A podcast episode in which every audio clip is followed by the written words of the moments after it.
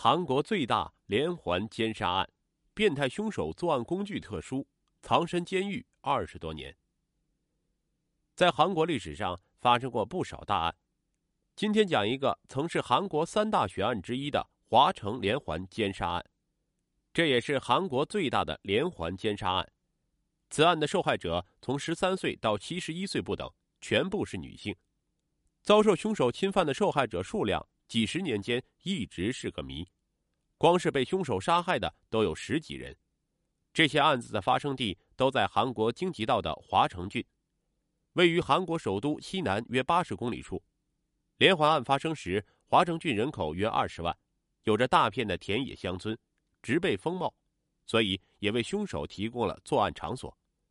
连环案发生时间从一九八六年到一九九一年间，除了一九八九年。凶手每年都作案，地点都在华城。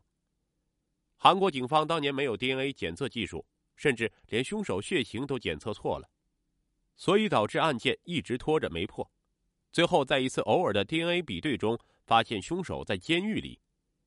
一九八六年九月十五日，华城警方接到报案，有人在农田里发现一具女尸。警方到达现场后，发现她手脚被反绑在背后，下半身赤裸。有被侵犯的痕迹，死因是勒死。死者已经是七十一岁，前一天从女儿家出发回家，就这样遭遇到了不测。过了一个月，一九八六年十月二十日，一位二十五岁的女子在晚上相亲完后八点左右回家，在前往巴士站的途中遇害，死因是被丝袜勒死，有被侵犯痕迹和男子体液遗留。到了十一月。又有一华城女子在路上行走，被人拖到田里捆绑侵犯。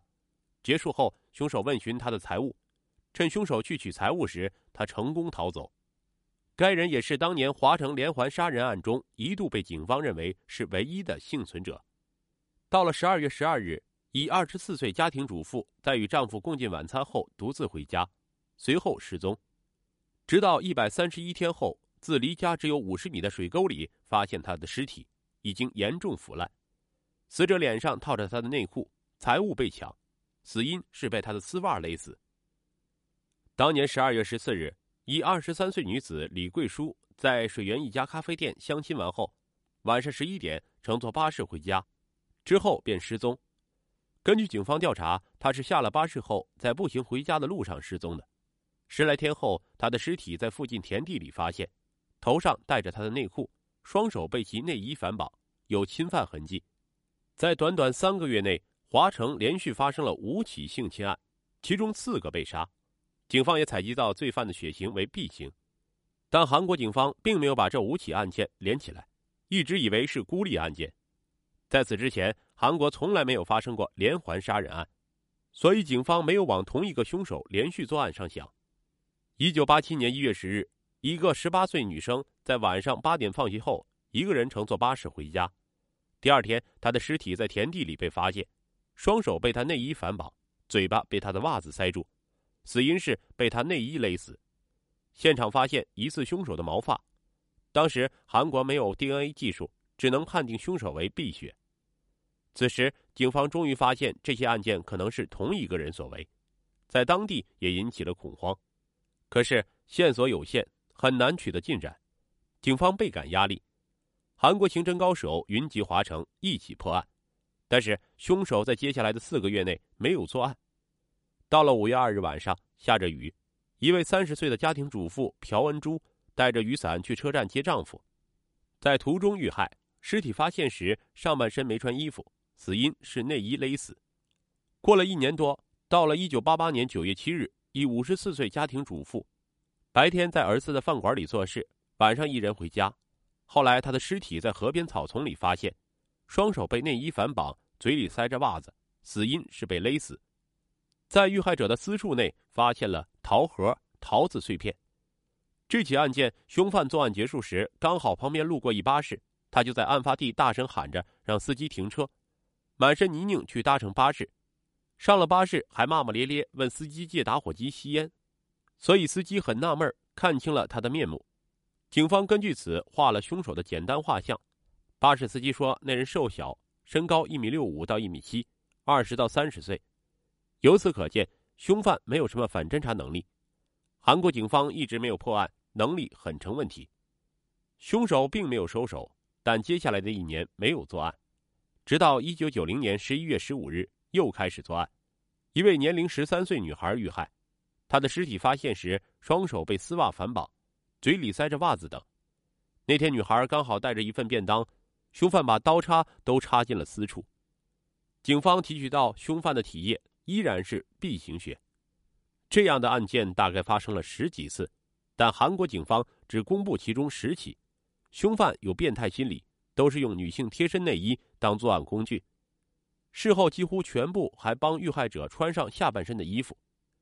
韩国警方推断，他可能对女性极度仇视，心理变态。凶手不懂反侦查，也不掩盖作案痕迹。因为案件影响恶劣，韩国在接下来的漫长侦查过程中，动用了两百零五万人次的军警，调查了两万一千两百八十个嫌疑人，鉴定了五百七十组 DNA，一百八十根毛发，四万零一百一十六枚指纹。但是凶手宛如人间蒸发，在办案过程中，有多位嫌疑人因为承受不了被调查而自杀，多位警察因办案不力也自杀了。二零零一年十月，距离连环案最后一个案子已经十年了，凶手还是逍遥法外。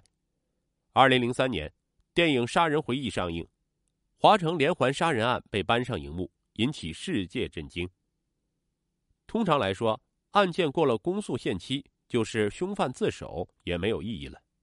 韩国为了此案多次更改法律，直到二零一五年把刑事诉讼法改为废除杀人案的公诉期，改为永久追诉，直到破案为止。